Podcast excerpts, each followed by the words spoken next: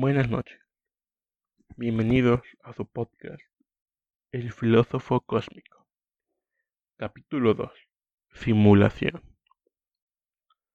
Comenzaré este podcast realizando una pregunta para ustedes, para que reflexionen un poco. ¿Cómo saber que nuestra vida no es solo una simulación? Ya desde hace unos años hay varias teorías con varias conjeturas acerca de que nuestra vida puede ser una simulación. Tal vez no tanto al estilo Matrix, pero una simulación. Sé que suena mucho a ciencia ficción, pero podemos reflexionar acerca de esto. Si has jugado los videojuegos de los Sims, entenderás perfectamente es una simulación.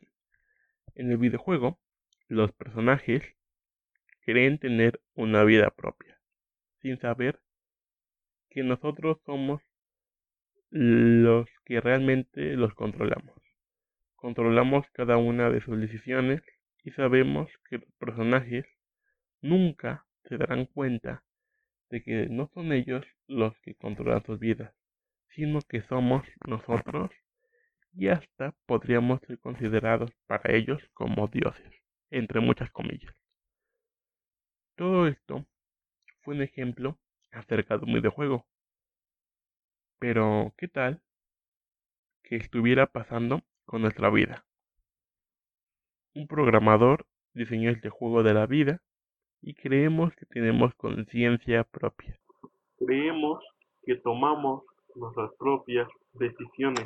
Pero cuando en realidad ya todo está predicho o programado.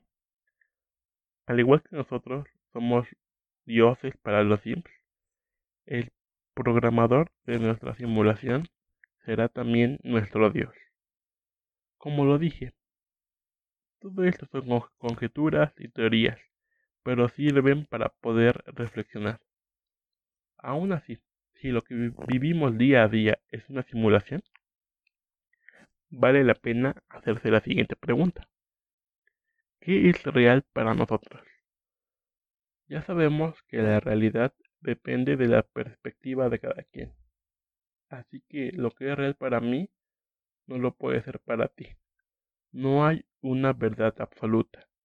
No hay una realidad absoluta. Así que, por lo tanto, podemos creer que nada es real en este mundo.